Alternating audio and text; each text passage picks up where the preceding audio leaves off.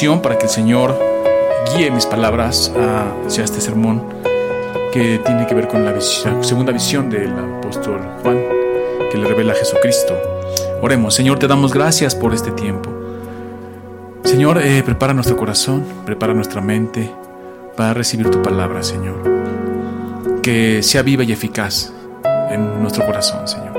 Que penetre hasta lo más profundo de nosotros. Y así, Señor, seamos edificados, seamos eh, alimentados de tu palabra, Señor. En tus manos nos ponemos, en el nombre de Cristo Jesús, Señor nuestro. Amén. Muy bien, bueno, pues eh, les invito, hermanos, a que abran sus Biblias en Apocalipsis, capítulo 4, seguimos allí, y eh, algunas Biblias tienen este encabezado que dice adoración celestial. Nos quedamos la semana pasada en el versículo 8.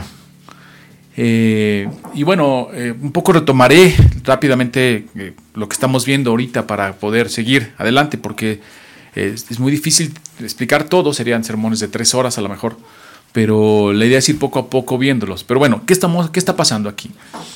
dice el capítulo 4, versículo 1, después de esto miré, ya hemos explicado esa frase, recuerden que el sentido de una palabra, el sentido de una frase, eh, está explicado por su uso y el uso está explicado por el contexto. Entonces, ¿qué dice después? Y lo que dice después es lo que nos deja ver a qué se refiere y a qué momento se refiere, ¿no? Porque ya hemos visto que eh, no solamente ve Juan cosas futuras, sino pasadas, presentes y futuras. Entonces, ahí es donde determinamos a qué se refiere. Después de esto miré y aquí una puerta abierta en el cielo y la primera voz que oí como de trompeta hablando conmigo dijo, sube acá y te mostraré las cosas que sucederán después de esta. Lo mismo, ¿qué se refiere después de esta? Eh, entendemos que Juan está viendo desde la ascensión de Cristo, porque va a aparecer Cristo allí, tomando el librito y tomando todo poder y autoridad. Entonces, después de esta, tomando en cuenta el contexto inmediato, eh, para Juan tiene que ver con después de que Cristo asciende. Y dice, al instante yo estaba en el Espíritu, eso es importante, recordemos esta parte, porque eh, Juan va a tener estas visiones y va a haber esta adoración porque está en el espíritu.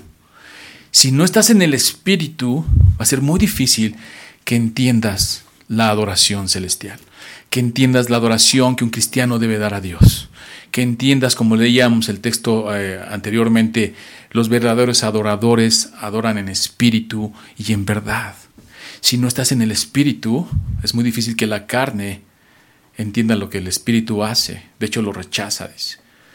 Lo carnal no entiende lo espiritual. Entonces, para entender este, este concepto, este punto teológico de estar en el espíritu y poder ver toda esta adoración celestial y que te edifique, hay que estar en el Espíritu. Dice, y al instante yo estaba en el Espíritu y aquí un trono establecido en el cielo y en el trono uno sentado y el aspecto del que estaba sentado era semejante a la piedra de jaspe y de cornalina y había alrededor del trono un arco iris semejante en aspecto a la esmeralda. Y alrededor del trono había veinticuatro tronos, y vi sentados en los tronos a veinticuatro ancianos vestidos de ropas blancas con coronas de oro en sus cabezas y del trono salían relámpagos y truenos y voces delante del trono ardían siete eh, lámparas de fuego, las cuales son los siete espíritus de Dios. Hasta aquí ya explicamos las teofanías y decíamos que eh, esta es una manera de eh, que esto, de Dios hacerse presente a través de las cuestiones, no sé, de la tierra, del viento, del agua, eh, pusimos el ejemplo, el, el, este, Sinaí, como eh, Dios le pide a Moisés que suba y empieza a, través de las trompetas a manifestarse, etcétera, ¿no? Y decíamos que es importante porque hoy en día se ha diluido eso. Hoy ya no vemos a Dios y pensamos en Dios cuando vemos cosas, fenómenos naturales, ya no los hacemos, ya, ya no pensamos en eso, pensamos en todo menos en Dios. Y decíamos que se ha diluido. Y esto es importante, hermano, porque lo que va Juan a ver es toda una liturgia celestial, un, culto de adoración en, el cielo y, vean cómo lo representa y cómo lo tenemos que entender, incluso hoy en día. Hoy en día eh, la liturgia en la iglesia se ha perdido también eh, muchísimo. Eh, todo el mundo hace un culto como entiende que debe hacerse, pero la Biblia sí nos enseña cómo es este culto y esta adoración que a Dios le agrada. Y entonces aquí está reflejado porque dicen, bueno, pero estamos hablando de que Juan vio, ¿no? Pero es un presente, un pasado, un presente y un futuro. Y Dios no cambia. Es inmutable en su ser. Y aquí nos habla de esta liturgia, simplemente al, decir cómo ve Juan la majestuosidad, la omnipotencia, omnipresencia, todo lo que ya hemos explicado en los sermones pasados de Dios, y cómo entra en adoración toda la creación. Y fíjense, eh, esto es algo que nos debe de enseñar sobre liturgia. Y dice así, y delante del trono había como un mar de vidrio semejante al cristal, y junto al trono, y ahí alrededor del trono, cuatro seres vivientes llenos de ojos, y delante y detrás. El primer ser viviente era semejante a un león, el segundo era semejante a un becerro, el tercero tenía rostro como de hombre y el cuarto era semejante a un águila volando. Ya explicamos todo eso en el sermón pasado. Y los cuatro seres vivientes tenían cada uno seis alas y alrededor y por dentro estaban llenos de ojos y no cesaban día. Aquí está ya, ya la adoración, hermanos. Fíjense, ya empieza esta adoración eh, con esta letanía que va a ir creciendo conforme va, desarrollándose el Apocalipsis. Esta adoración va a ir creciendo, creciendo, creciendo y de repente vamos a ver a millares y millares y miles y miles de personas ahí adorando, adorando al Señor. Aquí todavía no se canta. Aquí es una letanía, se está diciendo. Más adelante ya se va a cantar y vamos a ir viéndolo cómo eh, esta letanía se vuelve un cántico después. Pero fíjense bien la liturgia que va llevando todo esto. Y los cuatro seres vivientes tenían cada uno seis alas y alrededor por y por dentro estaban llenos de ojos y no cesaban día y noche de decir, Santo, Santo, Santo es el Señor, Dios Todopoderoso, el que era, el que es y el que ha de venir. Fíjense qué interesante, hermanos.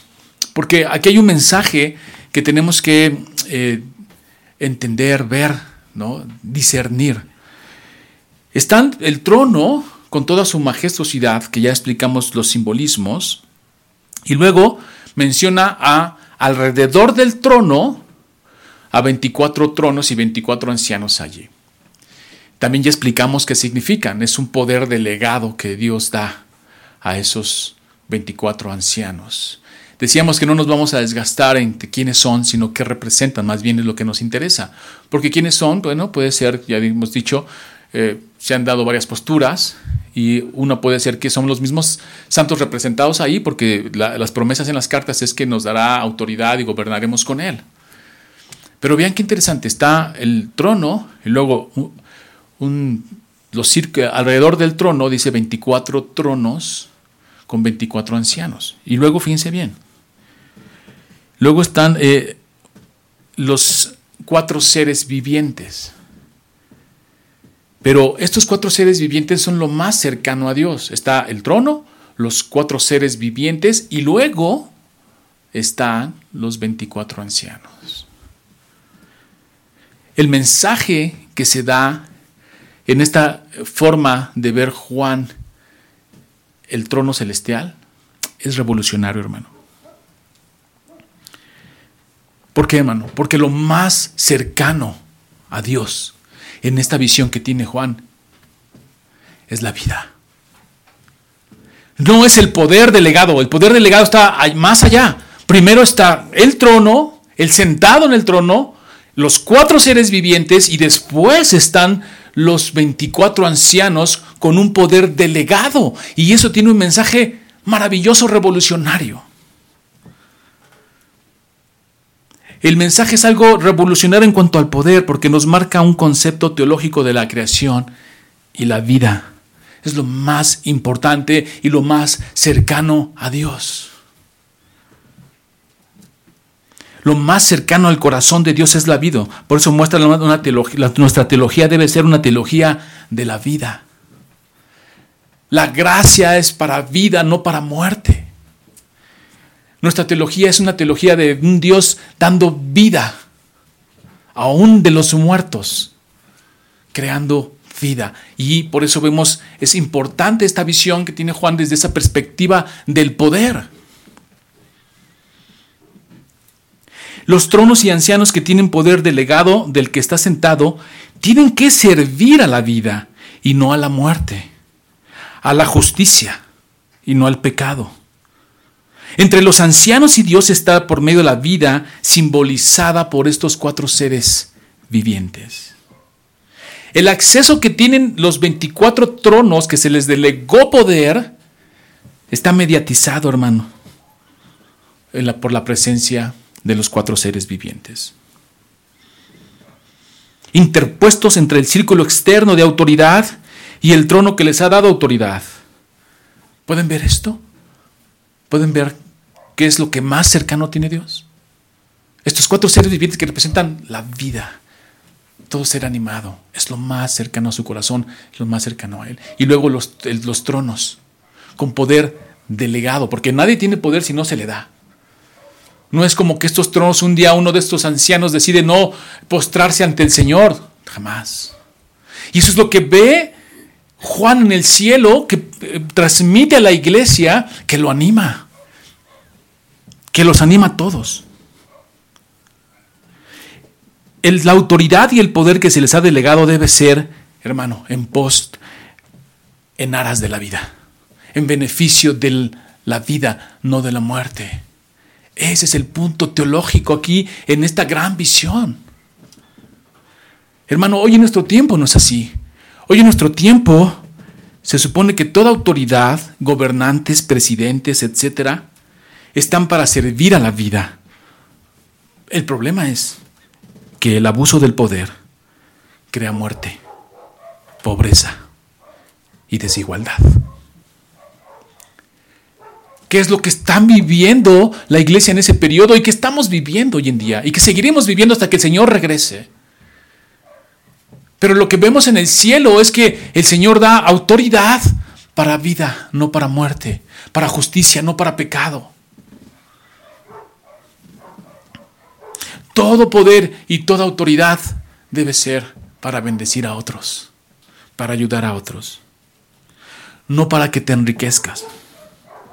Sí, hermano, porque a veces hay una eh, situación entre los cristianos que decimos, bueno, ¿y, ¿y el cristiano rico? ¿Y nuestros hermanos que amamos y que son pudientes, ricos, que tienen riqueza? Dios no está en contra del poder y Dios no está en contra de la riqueza. Ese es un punto que tenemos que aclarar y ver. Pero el poder y la riqueza siempre están en, beneficios, en aras del pobre, del necesitado, de la vida. Pero cuando abusan del poder las autoridades, sucede todo lo contrario. El poder y la autoridad no es para que te enriquezcas. Y si eres rico, hermano, porque ah, tenemos hermanos ricos. Tenemos hermanos en Cristo que Dios los ha bendecido, los ha enriquecido. Y vemos en la Biblia personajes importantes que tenían muchísimo dinero, muchísima riqueza. Abraham, Jacob, Isaac. Pero siempre esa riqueza tenía que ser en beneficio del otro, del hermano, del necesitado, del pobre, del cansado, del desvalido. Vuelvo a repetir, el Señor no tiene problema con eso. El problema es, que tiene el Señor es qué hacemos con el poder delegado, qué hacemos con la riqueza. Y eso es lo que ha sido hoy en día, hoy lo podemos ver.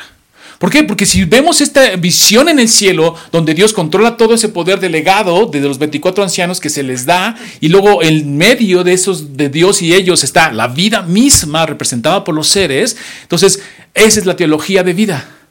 El poder y la riqueza deben de servir a la vida. Pero hoy en día eso es lo que nos venden. Por eso ver Apocalipsis uno dice, oye, ¿por qué hay tanta injusticia? Y luego vemos en alguna parte de la escritura que dice que Dios pone a los gobernantes. Y es cierto, la Biblia no miente.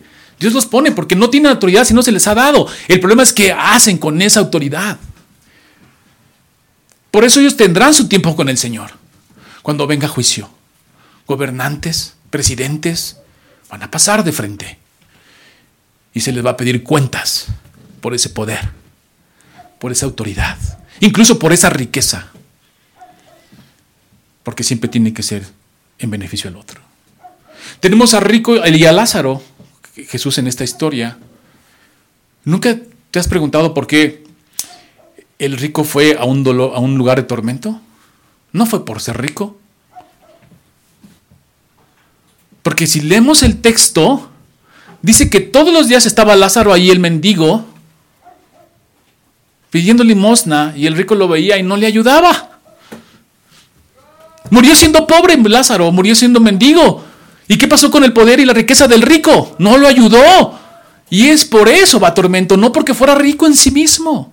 Porque entonces tendríamos un problema con la riqueza y el poder, porque cuando vemos el trono, vemos poder, vemos eh, autoridad, y eso por mí mismo causa riqueza, pero en pos de la vida.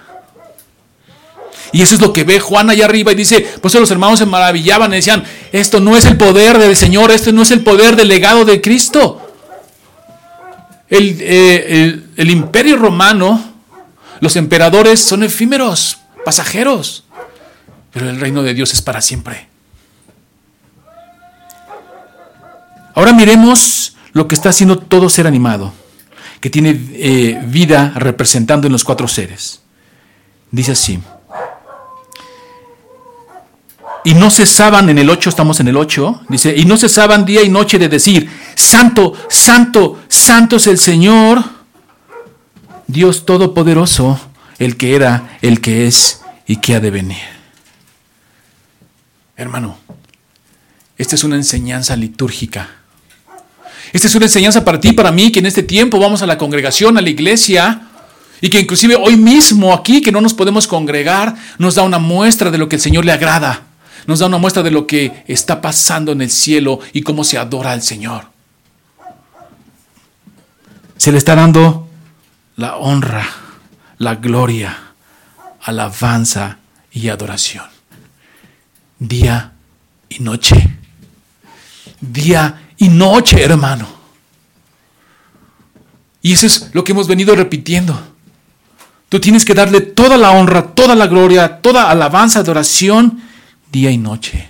Independientemente de lo que estés viviendo, allá al Señor se le da gracia y bendición siempre. Porque a veces, hermano, eh, te va bien, das gracias, te va mal, pides. Y esto no está mal pedir.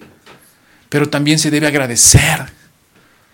Día y noche se le da la honra y la gloria al Señor. Y esto es lo que hace toda la creación. Lo hemos dicho, lo que respira, dice la Biblia, alabe al Señor. Cuán tan acertadas son las palabras de Pablo que dice, hagas lo que hagas, sea para la gloria de Dios. Cuán tan acertada es la declaración que dice, ¿cuál es el fin principal y más noble del hombre? Darle la gloria a Dios y gozarse en Él. Y eso es lo que vemos en esta visión apocalíptica del trono y su adoración. Toda la gloria al Señor.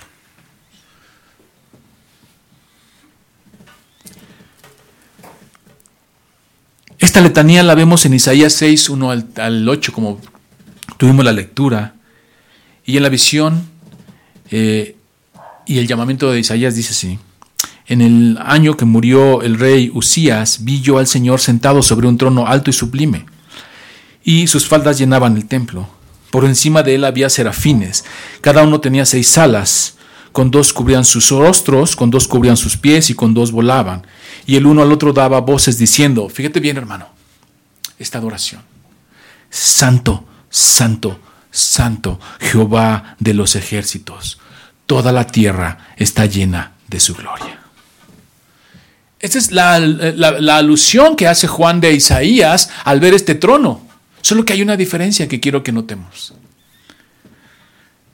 Entre la visión de Isaías y la de Juan.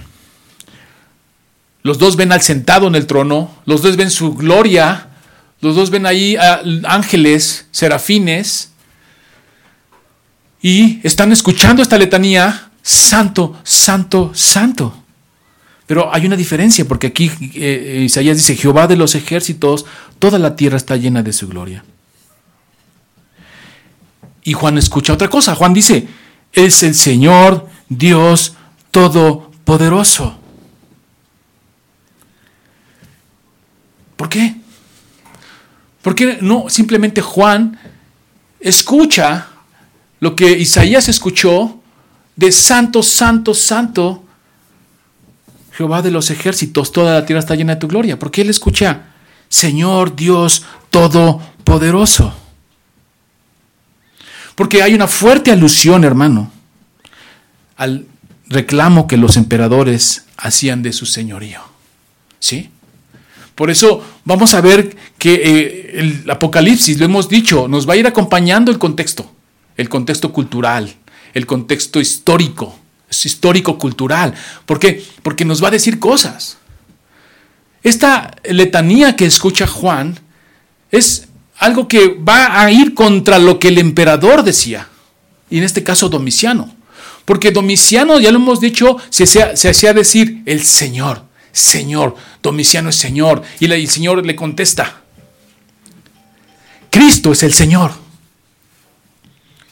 Cristo es el Señor. Y luego se hacían sentir omnipotentes. Y el Señor le contesta, no.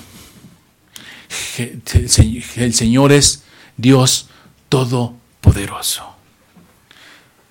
Tiene una fuerte alusión y reclamo contra ellos. Por eso, por lo tanto, hermano, esta letanía, esta adoración que Juan ve en el cielo, es revolucionaria en su tiempo.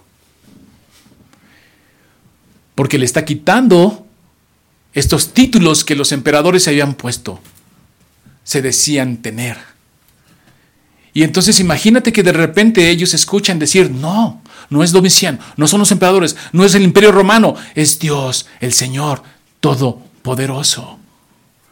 Ese es el sentido del cambio de lo que oye Isaías a lo que oye Juan. Juan va directamente en un sentido revolucionario políticamente.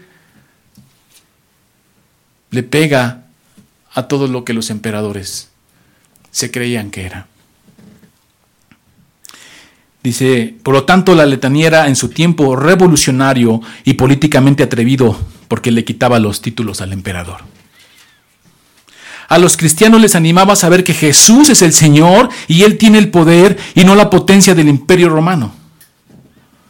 Y luego fíjense, dice, lo, el que era, el que es y que ha de venir. Esa era la letanía, esa era la adoración, una adoración revolucionaria una adoración que comprometía a vida y muerte al que adoraba. Sí, porque hoy tú puedes decir eso, no pasa nada, pero en la época de Juan, decir que Dios es todopoderoso, decir que Él es el Señor, decir que Él tiene el poder y el reino y la gloria, era ofender al emperador. Pero no les importaba. Dice, el que era, el que es y el que ha de venir. Imperios vienen e imperios van, pero el reino de Dios y del que está sentado es por los siglos de los siglos. Amén. ¿Y sabes qué? Y vendrá. Eso es hermoso. Porque dice, y ha de venir. Por eso este mensaje es eh, algo que animaba al hermano. No solo que era y que es, sino ha de venir. Porque Cristo reina. Y eso anhelaban los hermanos, que venga el Señor, que venga con su poder y autoridad. Porque reinos vienen, reinos van, pero su poder es para siempre. El reino y su justicia. Luego dice el verso 9, y siempre que aquellos seres vivientes dan gloria y honra y acción de gracias al que está sentado en el trono, el que vive por los siglos de los siglos, los 24 ancianos se postran delante del que está sentado en el trono. Qué hermoso. Y adoran al que vive por los siglos de los siglos y en sus coronas delante del trono diciendo, aquí vamos a hacer un paréntesis. ¿Qué significa eso? ¿Por qué Juan ve eso? Pues les decía, es importante eh, este, eh, que el contexto nos vaya acompañando, el contexto histórico. ¿Por qué? Pues porque Juan está interpretando todo esto con su tiempo.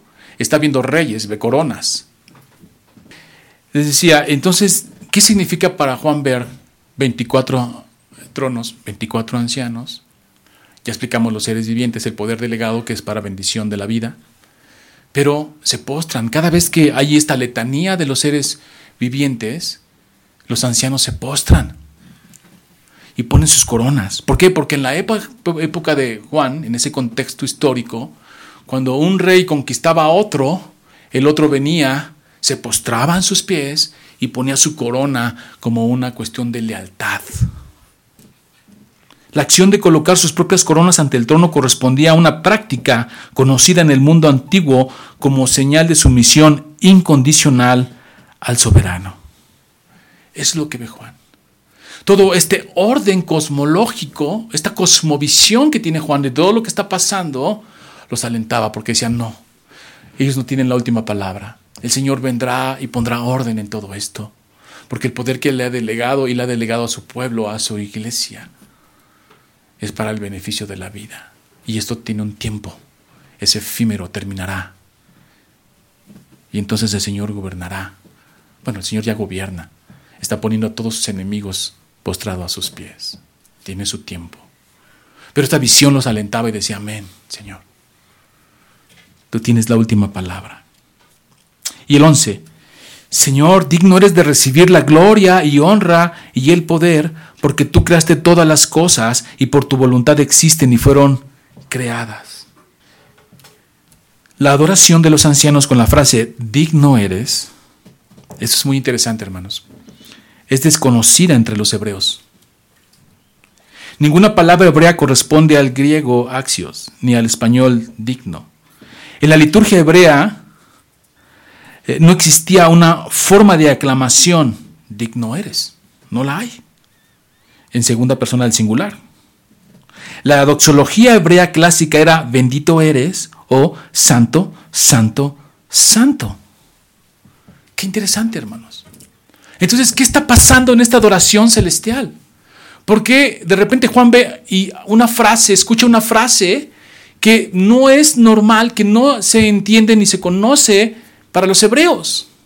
No aparece en su adoración. ¿De dónde sale esta frase? Y aquí es donde vemos la relevancia de tener este contexto histórico, porque vamos a entender realmente lo que está pasando en esta adoración y esta declaración que está teniendo, que está dándole Jesús esta revelación a Juan y Juan a la iglesia, que los pone firmes y adelante. Porque el Señor es Dios todopoderoso y no teme a los gobiernos de la tierra. De hecho, ellos se van a postrar y toda rodilla doblará su, todo hombre doblará su rodilla delante del Señor. Eso tiene que ver eh, con el contexto histórico. Este tipo de aclamación caracterizaba el culto al emperador en aquellos tiempos de Domiciano. Sí, hermano, esta frase que, Juan escucha no se escuchaban en, la, doxología, no se escuchaba, escuchaban la adoración hebrea. No aparece, pero sí en la del emperador. Por ejemplo, dice, eh, cuando el emperador entraba en Roma con su procesión triunfal, todas las multitudes gritaban, tú eres digno, Señor, con minúscula, y Dios, con minúscula, Dios nuestro. O sea que esta, frase fue tomada del lenguaje político de la época para aseverar que Dios, y no el César, es el único que merece la alabanza, la honra y la gloria. Qué importante, ¿no? Porque de repente vemos, Señor, Dios Todopoderoso, porque así se hacían llamar los emperadores, sobre todo Domiciano. Y el Señor en esta carta le dice, no, no eres tú, soy yo.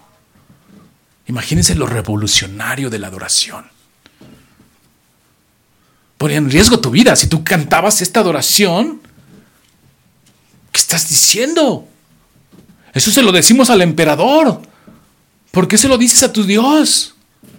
Porque Él es, Él era y Él es el que ha de venir. Hermoso, ¿no? La última palabra de esta adoración deja claro que todo lo que existe ha sido eh, deseado y diseñado por Dios conforme a su sabiduría y voluntad. Porque los que fuimos diseñados para toda, porque fuimos diseñados para darle toda la gloria y toda la honra. Este es un punto teológico importante, hermanos. Porque de repente eh, en las enseñanzas judías o tradiciones judías, y hoy en día todavía hay eh, religiones, iglesias humanocéntricas, no sé si se me permita el término, que no le dan toda la gloria al Señor. Debe ser teocéntrico o cristocéntrico toda adoración, toda alabanza. Pero el ser humano en su pecado, en su debilidad, tiende a quedarse con algo y a quitarle la gloria al Señor y a tener un poquito de mérito. Y entonces empezamos a escuchar doctrinas que exaltan al hombre y no a Dios. O parece que exaltan a Dios, pero realmente le quitan al hombre. Algunas eh, eh, tradiciones judías enseñaban que todo fue creado para la humanidad, para Israel o para los judíos en Israel. Y hoy, hoy podemos todavía escuchar algunas doctrinas así. Pero los 24 ancianos claman más bien que todo fue creado para Dios y los propósitos de su voluntad. Toda adoración, hermano, en la iglesia, toda adoración, alabanza en la iglesia, en tu vida. Porque la adoración no solamente es ir a cantar, no sirve de leer, la adoración es tu vida misma. Adoras a Dios con tu vida. Lo alabas, sí, con tus labios, pero la adoración es con tu vida misma. Y toda adoración y toda alabanza debe ser cristocéntrica, teocéntrica, sin quitarle nada al Señor. Y eso es lo que los ancianos nos enseñan en esta liturgia que vemos ahí en el cielo. Están los ancianos dándole toda la gloria, nada se quedan. Dejan sus coronas. ¿Y qué hace toda vida? Alaba al Señor. Los cuatro seres vivientes que representan todo ser animado, alaban al Señor.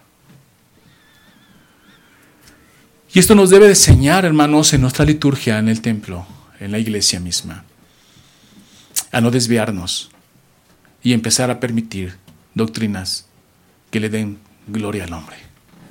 Porque de repente vas a escuchar que, pues parece ser que Dios nos hizo para ser felices. Eso, es, eso no, es, no es correcto. Esa es una mala doctrina. Dios nos hizo para darle toda la gloria y la honra y en eso gozarnos en Él. Sí. Cuando tú alabas al Señor, adoras al Señor, como, eh, como esta añadidura, te gozas en Él. Y sabes una cosa, al gozarte en Él, también le das la gloria. Ahí debe estar, y eso es lo que nos enseña Apocalipsis en una adoración en una alabanza. Más adelante empiezan a cantar, todavía no cantan, todavía es una letanía, pero nos centran sobre la adoración celestial. Y vean la solemnidad, el amor, la entrega toda reverencia delante del Señor. Dice, eh, tenemos que tener cuidado de caer en el error fatal de pensar que la adoración es un placentero pasatiempo espiritual para deleite sublime del alma. No, hermano, no es así. ¿Que te vas a gozar? Sí, claro, te vas a gozar. Pero uno, le cantas al Señor, le adoras al Señor. Pues yo te decía hoy en la mañana, levántate de tu cama porque vamos a adorar al Señor.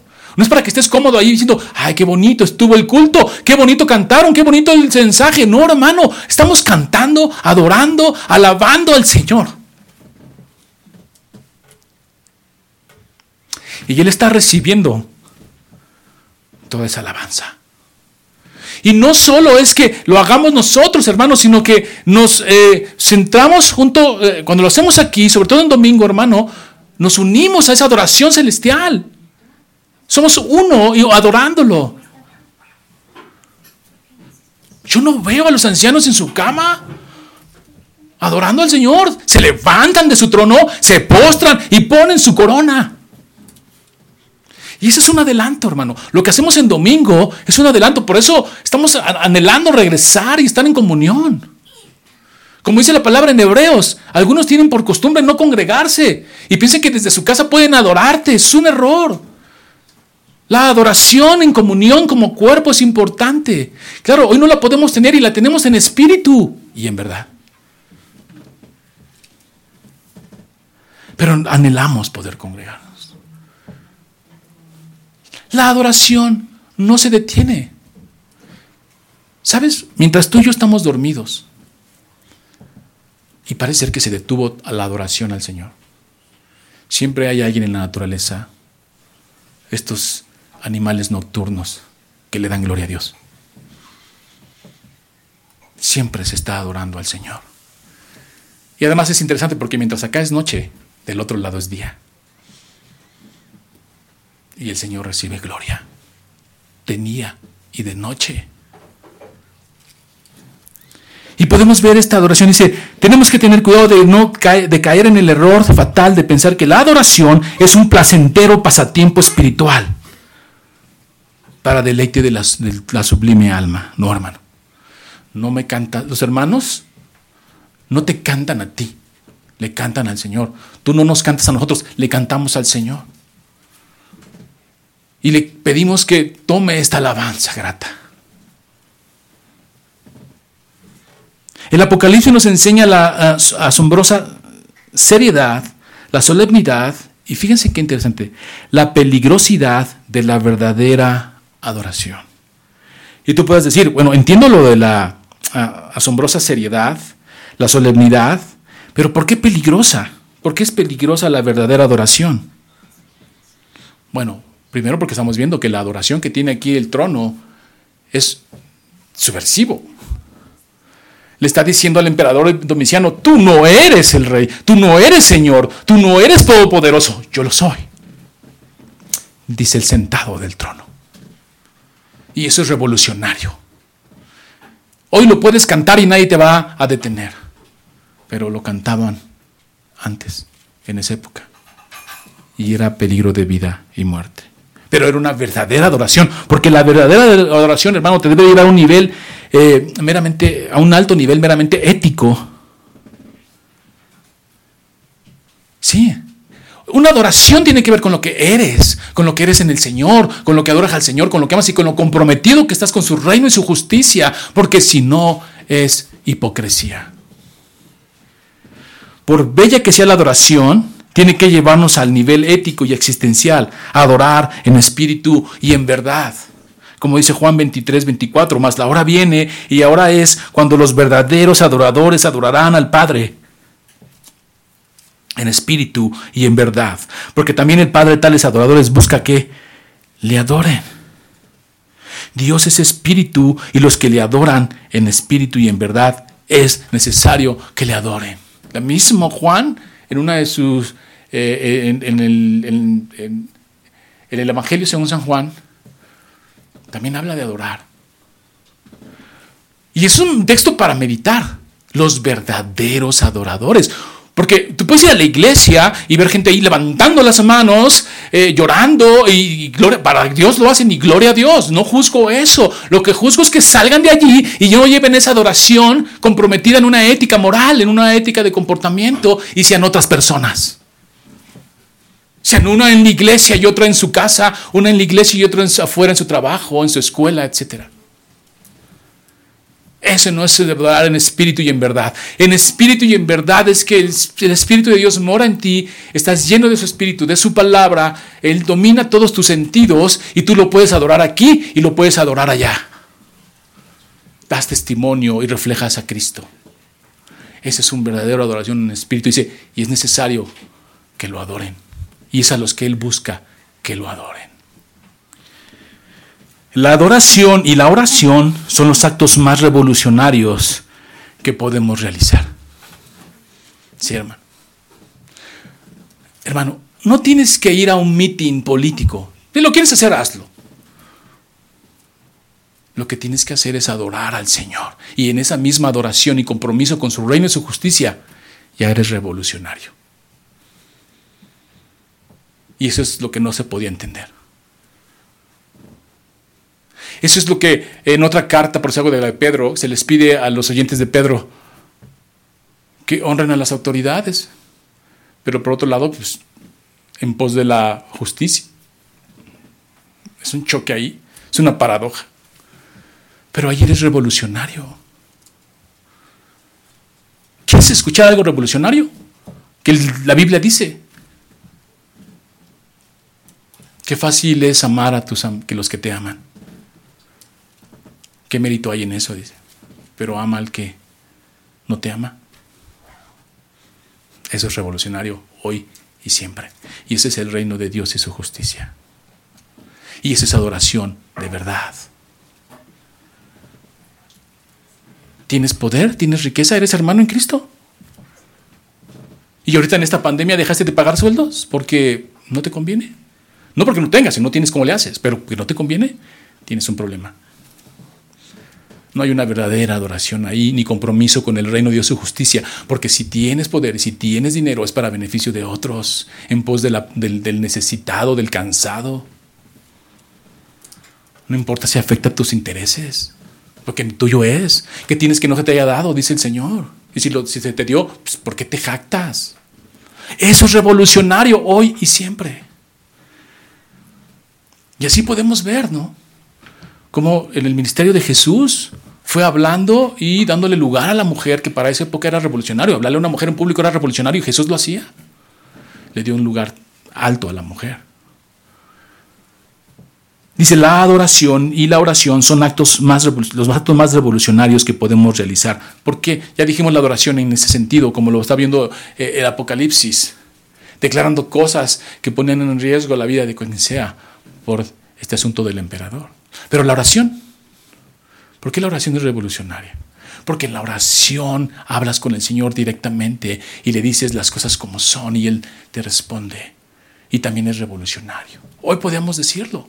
Hoy yo puedo orar y decir, y esto es revolucionario porque lo voy a decir aquí en el Face y va a ser público. Yo puedo orar y decir, Señor, pon orden en nuestros gobernantes, que quitan y ponen y, cambian de manos el dinero, la riqueza, y se benefician ellos, y hay cada vez más pobres y más pobres en el mundo. Esa es una oración revolucionaria.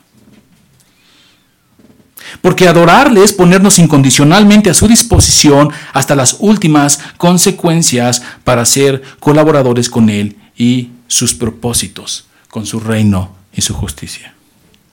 De otra manera sería hipocresía.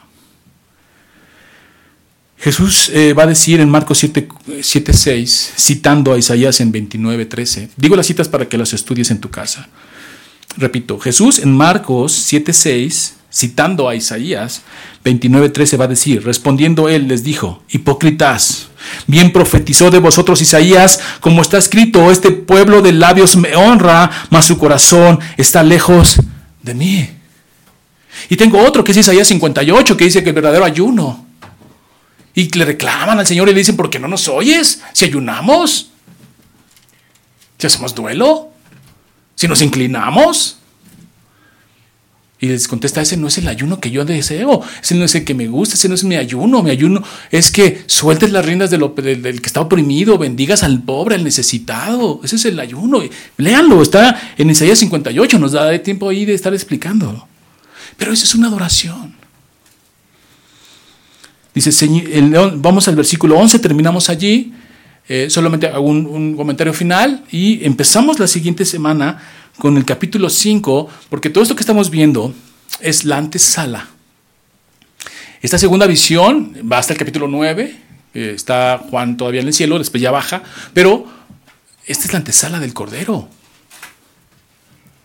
Todo esto que estamos leyendo, este culto de adoración, tiene que ver, vamos a ver después ya en el capítulo 5, ya el que está sentado en el trono, que recibe la adoración de las vivientes y luego de los 24 ancianos, Ahora vamos a ver al Cordero entrando allí, tomar el librito, todo poder, toda autoridad, y luego toda la adoración se postra al Cordero.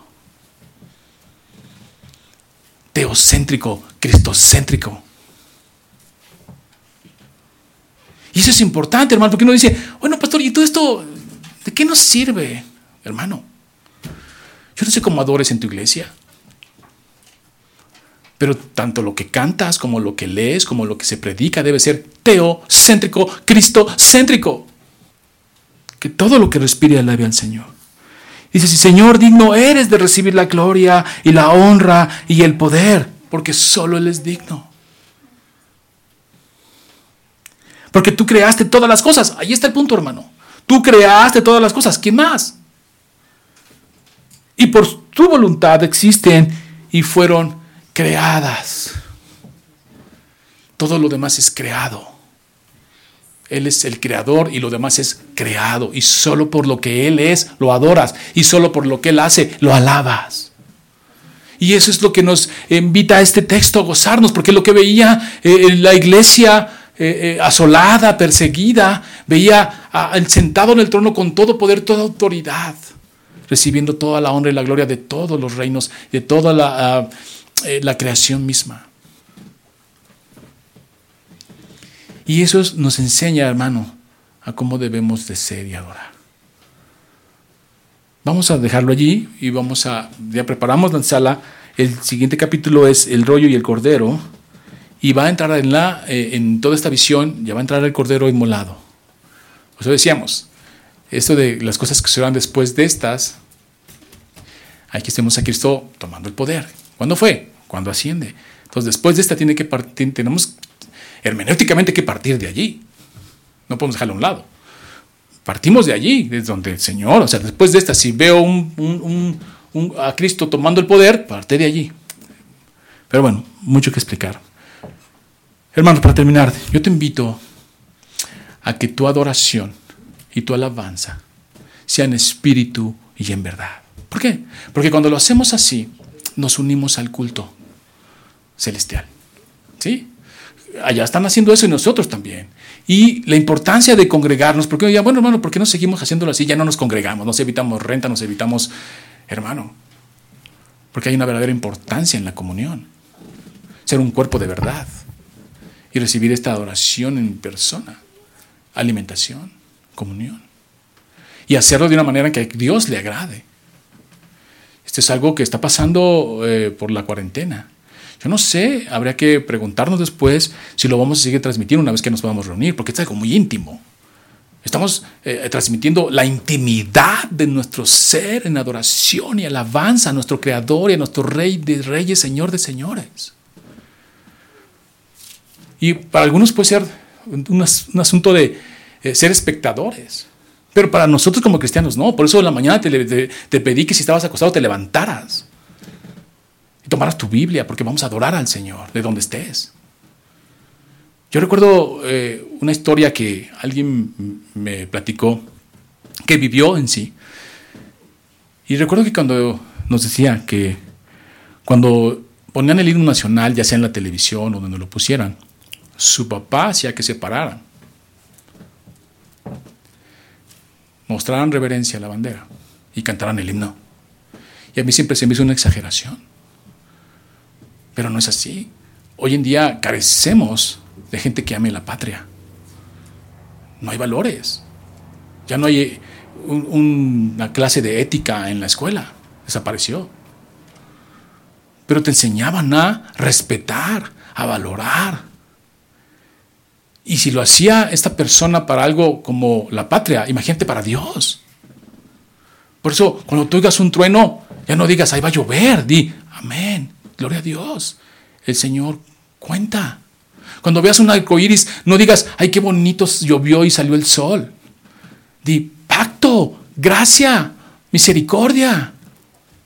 Cuando vayas a adorar, adora en espíritu y en verdad. Y eso es lo que nos enseña esta liturgia. Y está empezando, porque después se suma esta multitud de gente de blanco. Pero vamos a terminar, vamos a orar. Señor, te damos gracias porque tú nos bendices, porque tú nos das este tiempo, Señor, como un regalo. Un privilegio, Señor, de poder hoy domingo dejar todo a un lado y que tú nos recibas, Señor. Que nos des este tiempo para adorarte. Que tengas esta misericordia, Señor, de voltearnos siquiera a ver, de escucharnos y queremos que lo tomes grato, Señor. Venimos con toda eh, acción de gracias, con gozo y alabanza, pero también con un corazón contrito y humillado, porque sabemos quiénes somos nosotros y quién eres tú. Tú eres santo, santo, santo. No hay nadie como tú y aún así te dignas en escucharnos. Toma este tiempo, no solo el de nosotros como Nueva Semilla, sino de todas las iglesias que hoy nos unimos a adorarte, a proclamar que tú eres el Rey y que eres, eras y habrás de venir.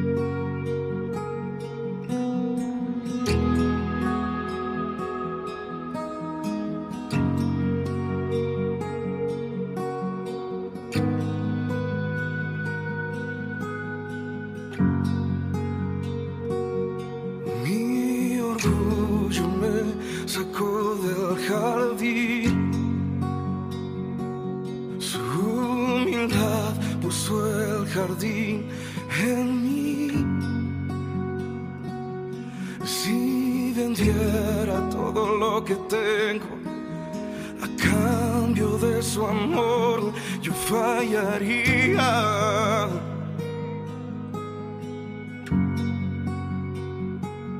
Porque su amor no se compra ni se merece.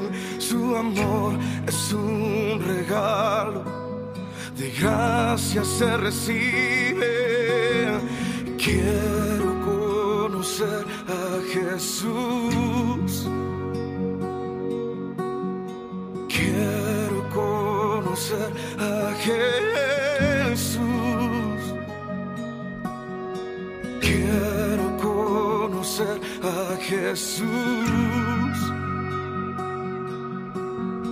Quiero conocer a Jesús.